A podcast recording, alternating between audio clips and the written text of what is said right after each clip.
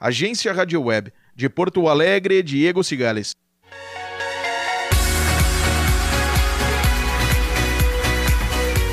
Agora é a hora do empreendedor especial com Ibrahim Gustavo e Johnson Chen.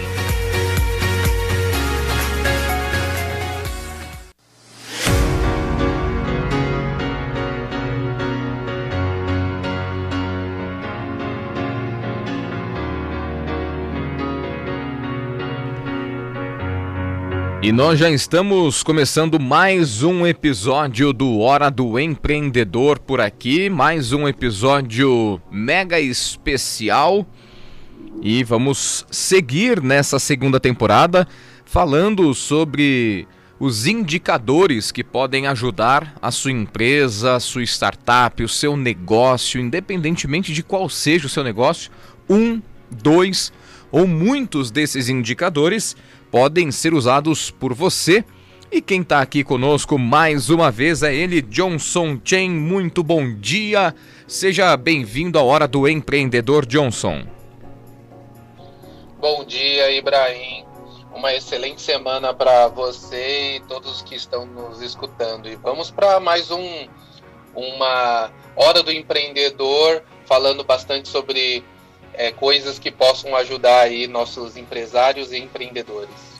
É isso, a gente está falando aqui é, todos esses indicadores, todas essas instruções, instruções não, nessa conversa que a gente tem com o nosso pessoal aqui, a gente está falando desde aquele cara que está abrindo um, um, comércio agora, né? Desde aquele que está começando uma atividade no ramo empresarial, empreendedor, é, agora, começando agora, com aquele que já está no mercado há bastante tempo, né? Exatamente. E é, como a gente sempre bate nessa tecla, né? É, fazer uma gestão desses indicadores, dos números, ter o controle é, do seu negócio na mão, sabendo mapear tudo o que está acontecendo, quanto está sendo vendido, quanto eu estou gastando para determinadas ações de marketing, é, quanto eu estou gastando para produzir o meu produto ou comprando de um fornecedor, você sabendo, olhando e tendo controle de todos os números, isso vai te ajudar muito na, na gestão e crescimento do negócio. Porque se você não sabe como está, como você vai conseguir planejar o crescimento? Então, é, ter esse controle, esses indicadores é essencial para o negócio. Legal demais, legal demais. Bom, hoje a gente segue aqui no nosso Hora do Empreendedor. Tem mais um importante indicador para a gente destacar hoje aqui. E eu queria que a gente já falasse sobre ele, Johnson. Qual é o indicador deste episódio no Hora do Empreendedor? Bom, um indicador que eu queria abordar hoje é um chama MRR, tá? Esse é um termo em inglês que significa receita mensal recorrente. Né? Esse indicador ele é usado muito para quem tem recorrência, como a gente já abordou algumas vezes eh, na hora do empreendedor, so, é, sobre coisas que você tenha uma mensalidade, uma recorrência de compra, que você, de alguma forma, um plano de assinatura, é, algo que você faz com que o cliente todo mês é, já receba aquele produto, porque ele já tem isso automaticamente pago, né? Que é, uma, é um plano de assinatura, normalmente. Ou uma mensalidade de uma escola, algo assim. Então, esse indicador, ele é muito importante e ajuda você a ter uma previsibilidade melhor do negócio. Legal, a gente está falando aqui então no Hora do Empreendedor de hoje do MRR, que do original no inglês, o Monthly Recurring Revenue, é, seria algo como a receita recorrente mensal. Então, se você é daqueles que é, de repente tem uma assinatura ou o seu cliente ele faz uma assinatura para ter o seu serviço em casa, é, a gente está falando exatamente com você O episódio de hoje ele é próprio para você, se você possui algum serviço assim. Vamos dizer, o Johnson já deu aqui alguns exemplos. Uma escola, existe uma receita recorrente mensal. Academia, clubes também, né? Clube de ginástica, academia de, de, de, musculação, de crossfit, enfim, temos aí também uma receita recorrente mensal. Se para utilizar o serviço que você está fornecendo, está prestando, o seu cliente precisa pagar uma receita, o MMR, o, o MRR, perdão, é para você. Johnson, qual é o conceito então deste indicador e como ele pode ajudar o nosso empreendedor a garantir mais receitas, mena, menos despesas, é, menos custos mensais e, claro, que ao longo do tempo a gente tem aí é, algo muito mais vantajoso para ele.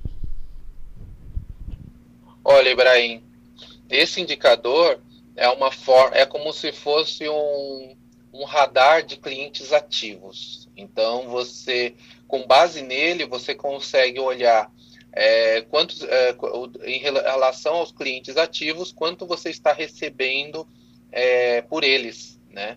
É, isso ajuda, primeiro, é, você saber se, se o seu faturamento, porque às vezes, né, o seu faturamento caiu ou não, mesmo mantendo a quantidade de clientes ativos.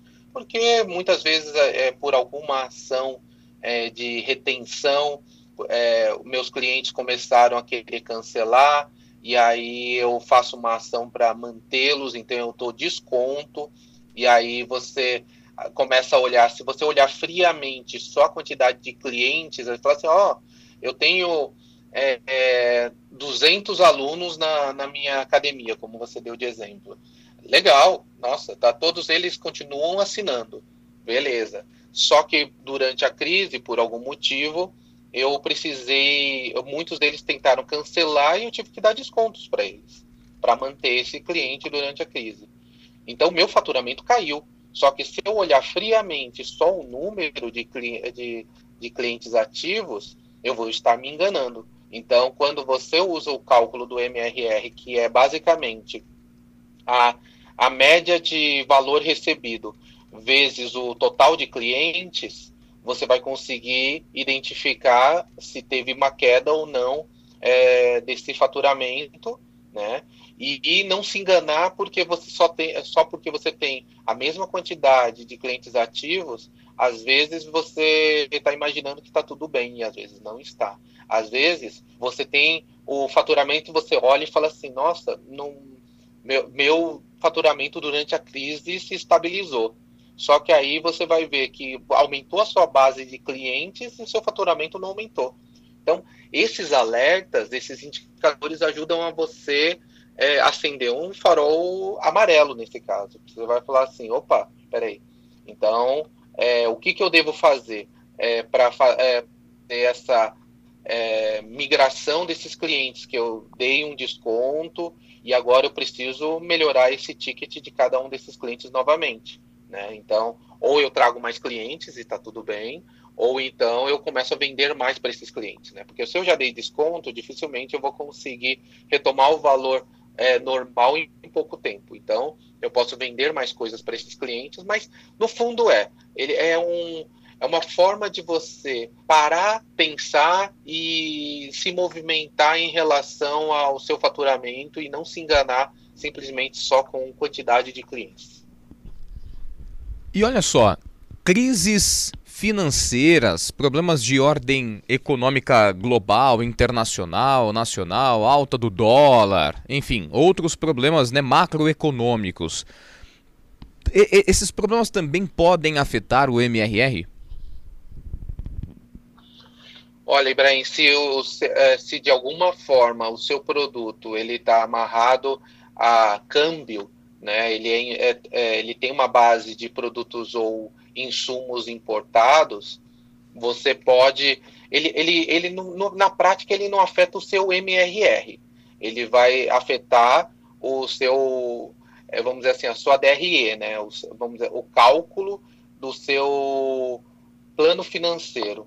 Então, todo aquele seu planejamento financeiro de faturamento, menos é, gastos, é, custos fixos, custos variáveis, e tudo que a gente normalmente coloca, impostos e tudo mais, que a gente coloca numa DRE, que depois é um tema interessante até para a gente abordar mais para frente, mas é, a ideia é que, nesse caso, eles não vão afetar, tá? Porque o objetivo desse indicador é puramente saber se aqueles clientes que me pagavam um determinado valor, na média deles, é, eles estão me pagando mais ou me pagando menos.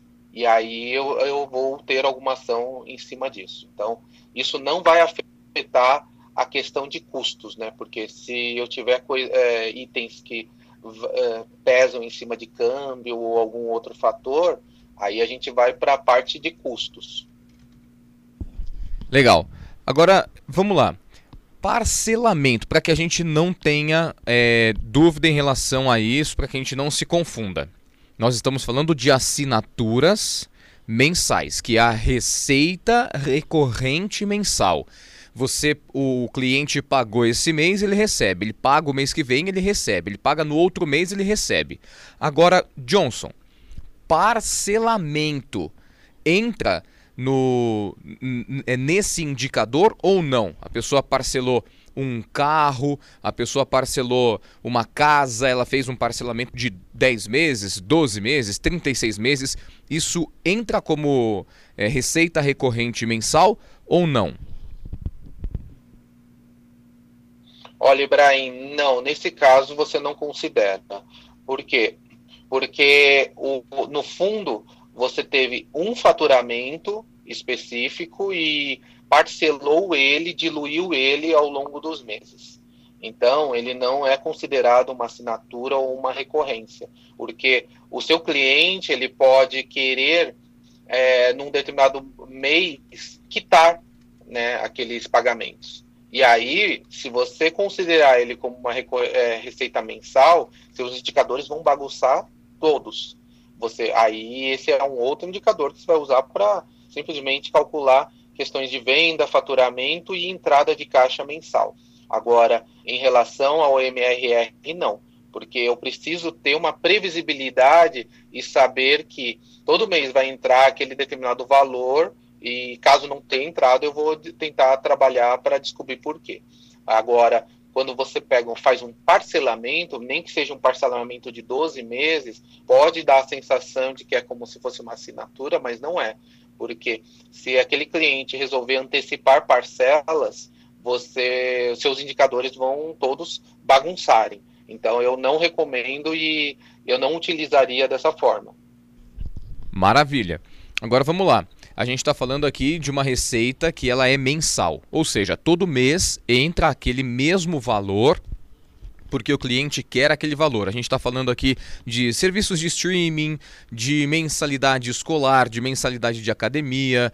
É, nós estamos falando aqui de serviços de saúde, né? É, seguros, enfim que você precisa pagar ali uma, uma parcela todos os meses para que aquele serviço venha até você. Como um exemplo clássico que a gente tem, a Netflix, né? Você paga mensalmente um serviço de streaming e tem liberado todos os, os filmes e séries que você deseja assistir. Agora, Johnson, em diversas empresas, em diversos negócios e setores, a gente tem esse serviço que vai acontecer por um ano, um ano e meio ou seis meses. Vamos, vamos imaginar aqui um ano. E eu posso ter aquele serviço por um ano ou pagar uma anuidade. Então vamos imaginar que na minha empresa, no meu negócio, eu tenho 10 clientes, 5 pagaram a assinatura mensal, eles vão pagar mês a mês e os outros cinco resolveram pagar o ano inteiro. Eu dei um desconto, eu, eu dei um bônus, alguma coisa assim, eles resolveram pagar a anuidade ao invés da mensalidade. Qual quais clientes eu calculo no meu MRR? Os 10 clientes, tanto os que pagaram a que estão pagando a mensalidade de um curso, por exemplo, ou é, só aqueles que pagaram é, a anuidade ou eu conto os dois? Como que eu faço esse cálculo? Olha, Ibrahim, quando você fala de, de assinatura e se eu dou um benefício de antecipação dessa assinatura, é, continua sendo assinatura.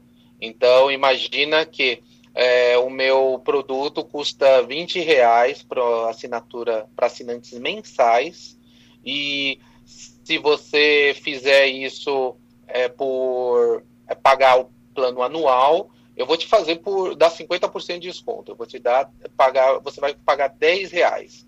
Então, o que, que, o que, que acontece no final das contas? É, eu reduzi a minha mensalidade, mas ela continua existindo. Então, no, na hora de entrar o caixa, eu, é, esse valor vai entrar, mas eu, nos meus cálculos de MRR, eu vou considerar ele no meu fluxo como se tiver, ou esse cliente estivesse pagando é, 10 reais todo mês. Tá? Então, eu, de certa forma, ele está fazendo uma antecipação, mas é diferente daquela antecipação que eu falei de parcelamento, porque no parcelamento ele faz uma antecipação sem previsibilidade nenhuma. Se ele quiser, ele pode quitar três parcelas num belo dia e, e ninguém saber e perder todo o controle. É, já num, num plano anual, não eu estou fechando, eu sei que dia esse cliente entrou e quando vai encerrar esse contrato de assinatura. Então eu consigo diluir esse, é, é, esse faturamento ao longo dos meses para eu poder entender que aquele cliente é, todo mês estaria entrando com esse valor. Agora, fins contábeis, não. Aí a gente vai emitir a nota normalmente, vai entrar esse valor no caixa, mas a sua administração financeira também você tem que. Você não pode simplesmente queimar esse dinheiro de uma vez, porque dependendo dele, eu vendo é, serviço, é muito comum para serviço uh, no caso de assinatura. Mas eu posso fazer assinatura de produtos.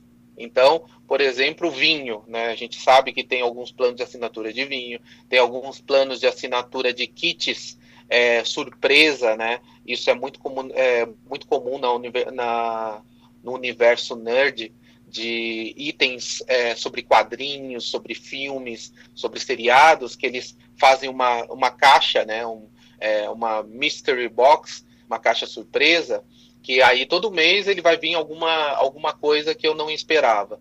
Aquilo é produto. Então, se eu queimo esse dinheiro logo no começo, naquele mês eu vou precisar de dinheiro para é, comprar aqueles itens que eu tinha calculado já no custo. Então, é, você tem que fazer esse planejamento com bastante cuidado. Antecipação é legal, mas é importante que você faça um planejamento. Mas, no fundo, no fundo, é, continua sendo assinatura, Ibrahim.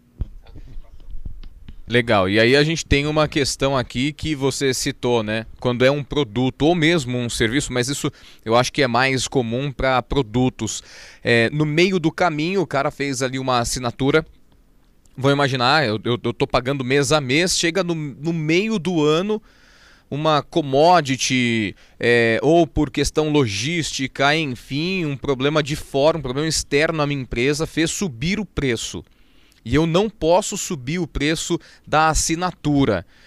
Como que eu soluciono esse problema? O preço do cu é, o custo subiu para mim, o preço para eu é, vender o produto subiu mas eu não posso repassar isso para o meu cliente.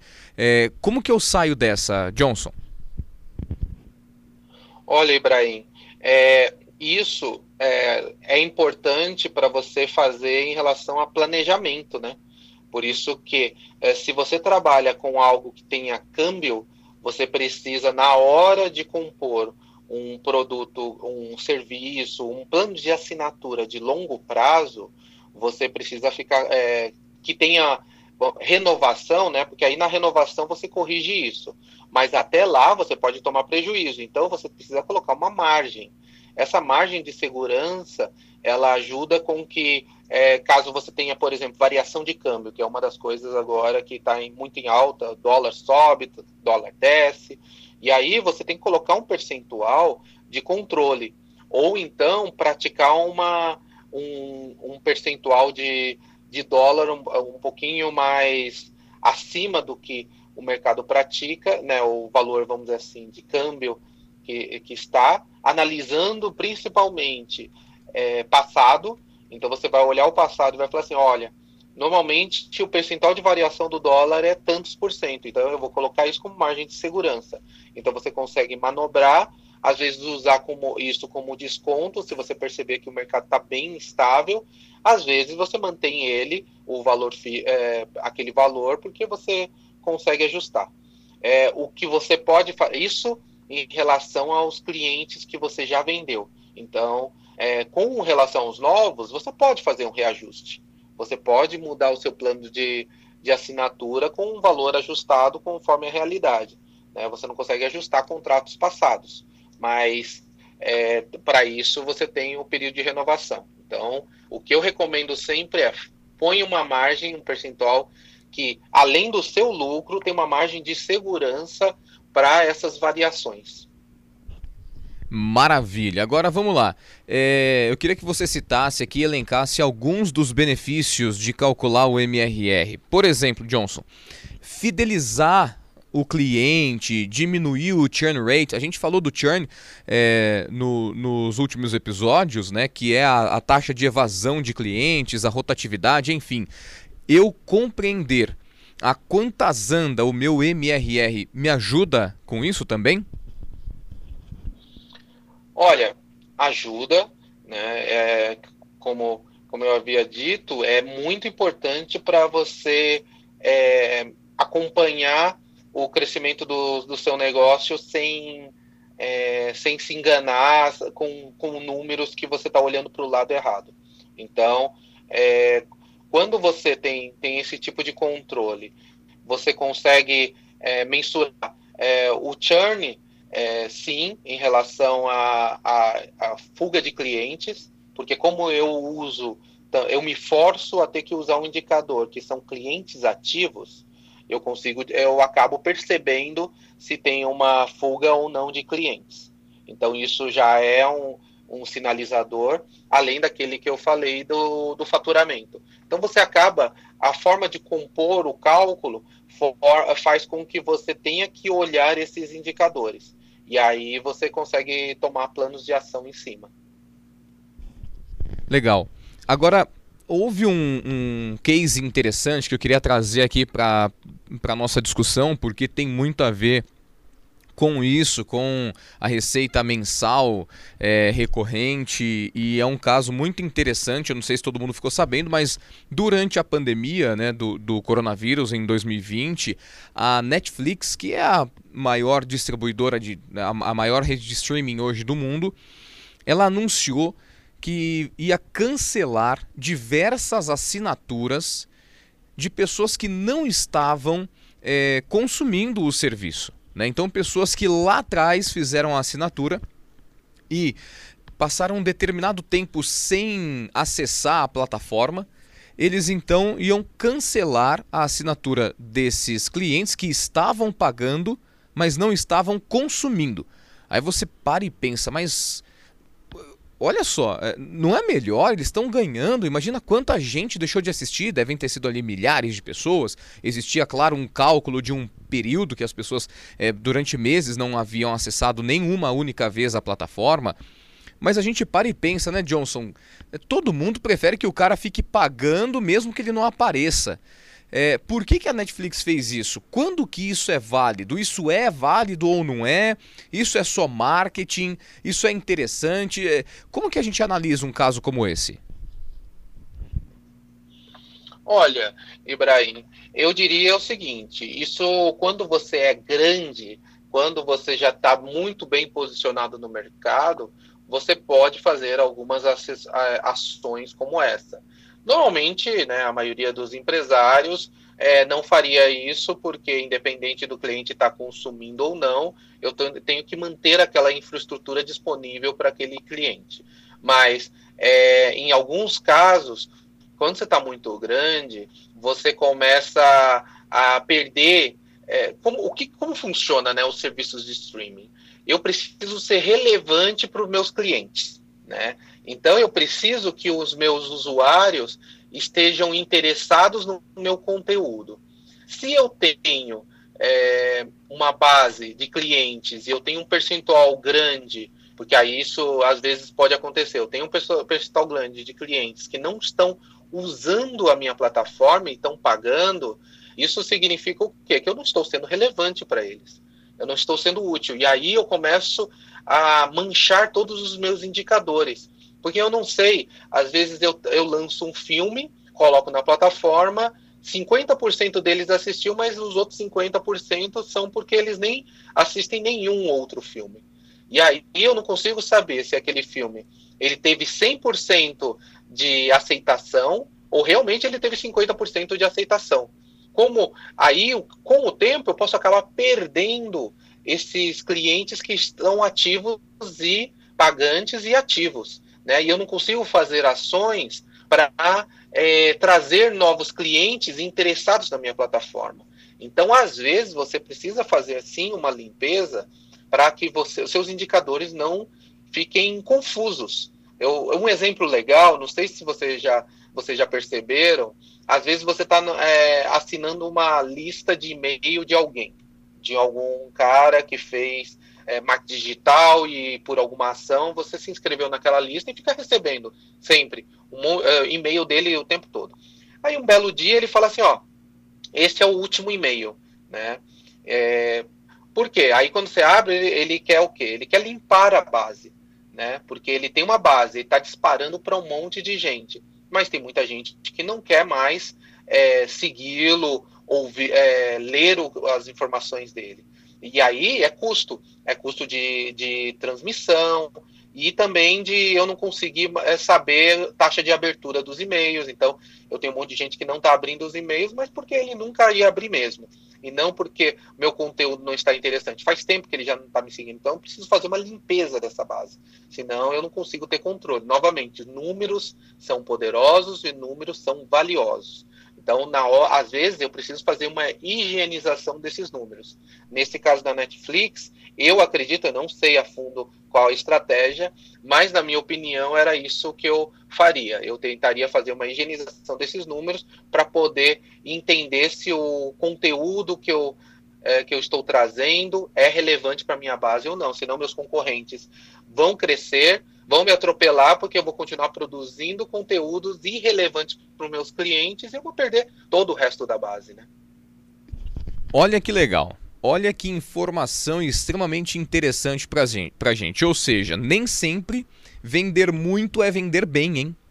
Olha que coisa bacana que você aprendeu hoje aqui nesse episódio do Hora do Empreendedor um caso real da Netflix de cancelar assinaturas por conta própria, e aqui o Johnson trouxe uma das possibilidades que pode ter levado essa empresa a fazer isso, que é o caso de, olha, os meus dados estão chegando corrompidos para mim. Né? É, eu, eu, preciso melhorar e otimizar a ferramenta cada vez mais, especialmente para aquele cliente que é recorrente, para aquele cliente que vem e, é, todos os dias né, para aquele cliente que é assíduo, que é fiel e que assiste aos filmes e às séries. E aí eu peço para ele votar. A gente já falou desses indicadores também. Ele vem, ele vota, ele clica sim ou não, gostou ou não gostou. De, de 0 a 5, as estrelinhas, ele me dá nota 1, ele me dá nota 4, ele me dá nota 5, mas ele está ativo ali comigo. Agora, existem alguns clientes que estão na minha base e que eu não consigo obter informação nenhuma e quando eu lanço uma série nova, eu lanço um filme novo, ele nunca volta. Ele, ele não. É, dá aquela sensação, né, Johnson, de que ele não está se importando mais com aquilo que eu estou produzindo para ele. Eu estou oferecendo um serviço para ele, ele não está se importando. Eu não sei se ele se lembra de mim, eu não sei se ele não gosta mais de mim, eu não sei se ele foi para o concorrente e isso acaba corrompendo os meus dados, está manchando os meus outros indicadores. E aí é começa, como o Johnson falou, a manchar é, os outros indicadores. Eu não sei mais. Por exemplo, o, o, é, começa a afetar o meu CAC, que é o meu custo de aquisição de novos clientes. E aí eu preciso pensar qual tipo de série os meus clientes gostam mais, porque se 50% é, não está assistindo às minhas séries, aos meus filmes, o que, que eu vou lançar no próximo mês, no próximo trimestre? Então isso começa a dificultar o meu trabalho. Olha que interessante. Ou seja, Johnson, a gente chega a uma conclusão de que nem sempre vender muito é vender bem, hein? Exatamente, exatamente. É, no fundo, é, você tem que vender é, bem.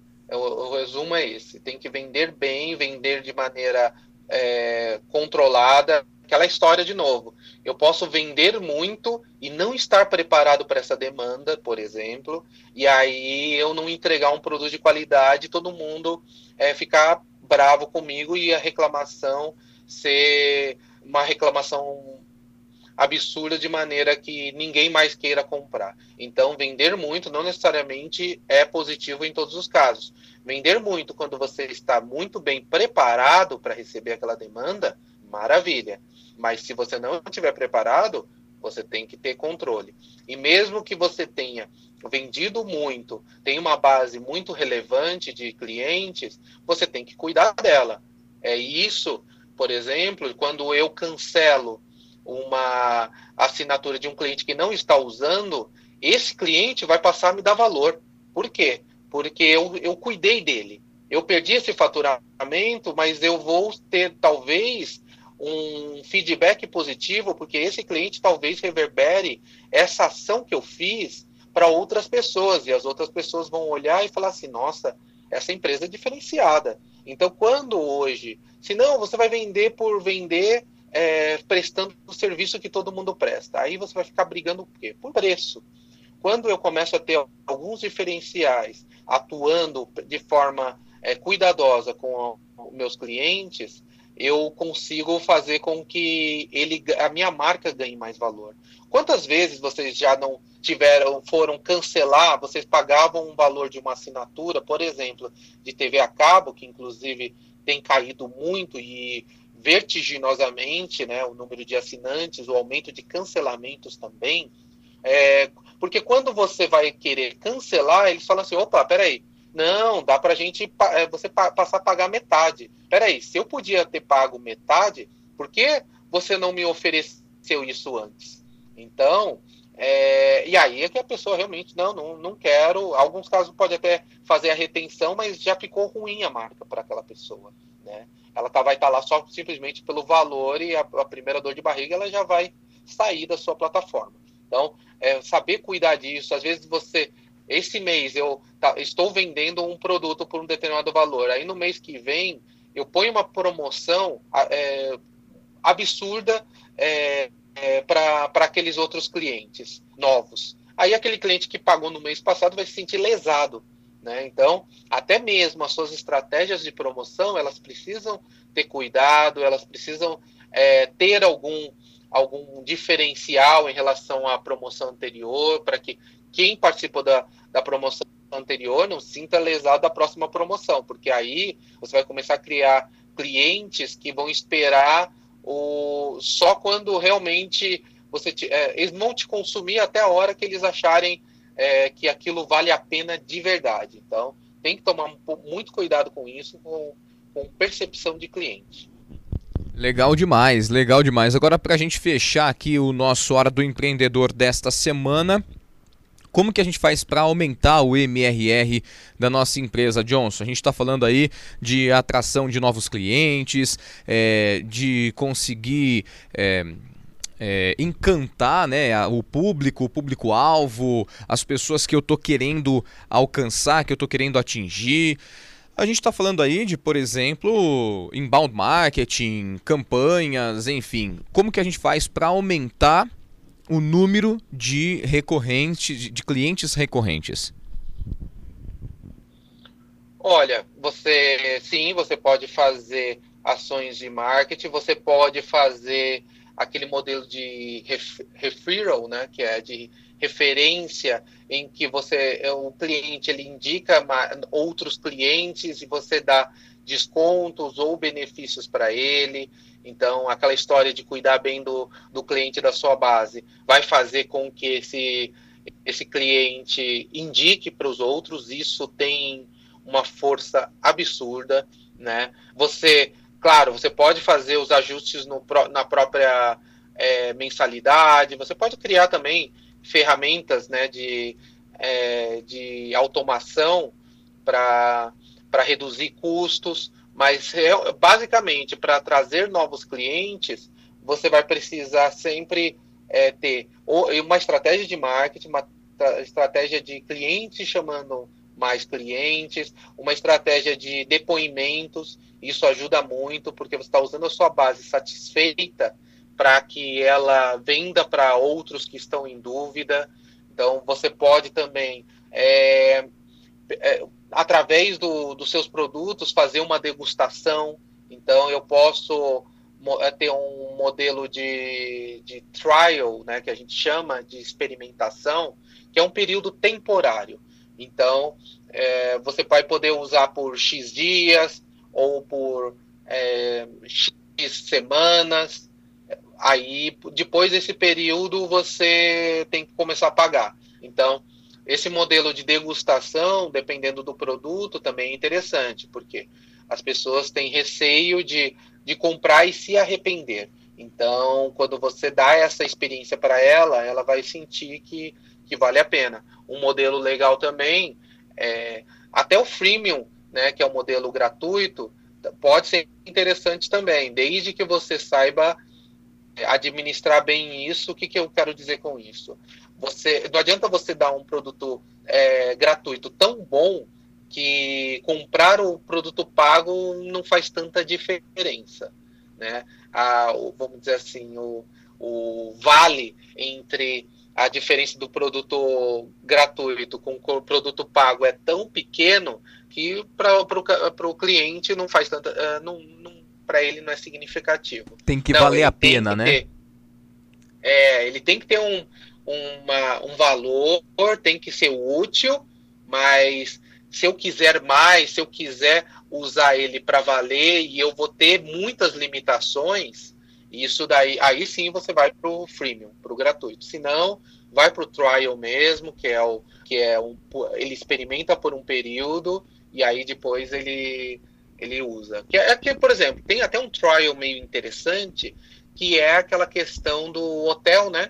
Que você dá uma experiência para o cliente de uma diária de um de, é, uma diária literalmente. Você dá uma diária para ele, ele vai vai lá, vai num sábado e fica até o domingo e aí ele tem uma experiência e fala assim, nossa, eu quero ficar uma semana aqui, entende? Então, quer dizer, isso é uma forma também de você é, dar, um, dar uma experiência, então é um voucher de um dia, você pode fazer promoções isso, um valor muito irrisório só para ele poder experimentar.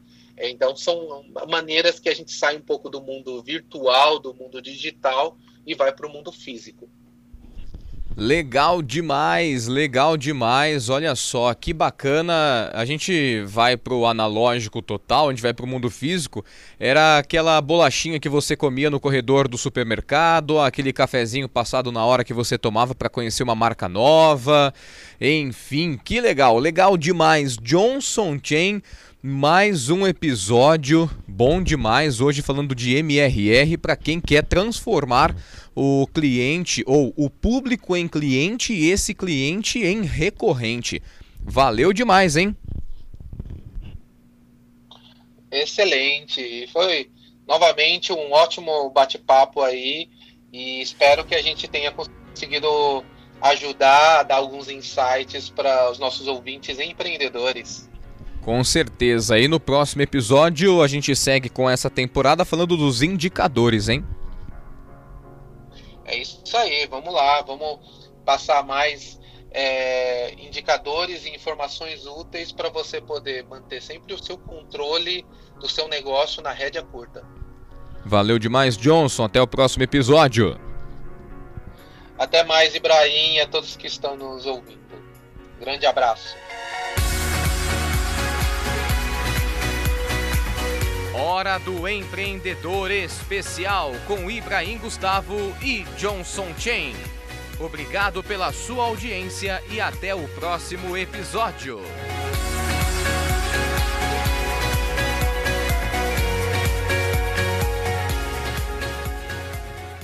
Mil quatrocentos e trinta kHz. Rádio Serra Negra. Serra Negra.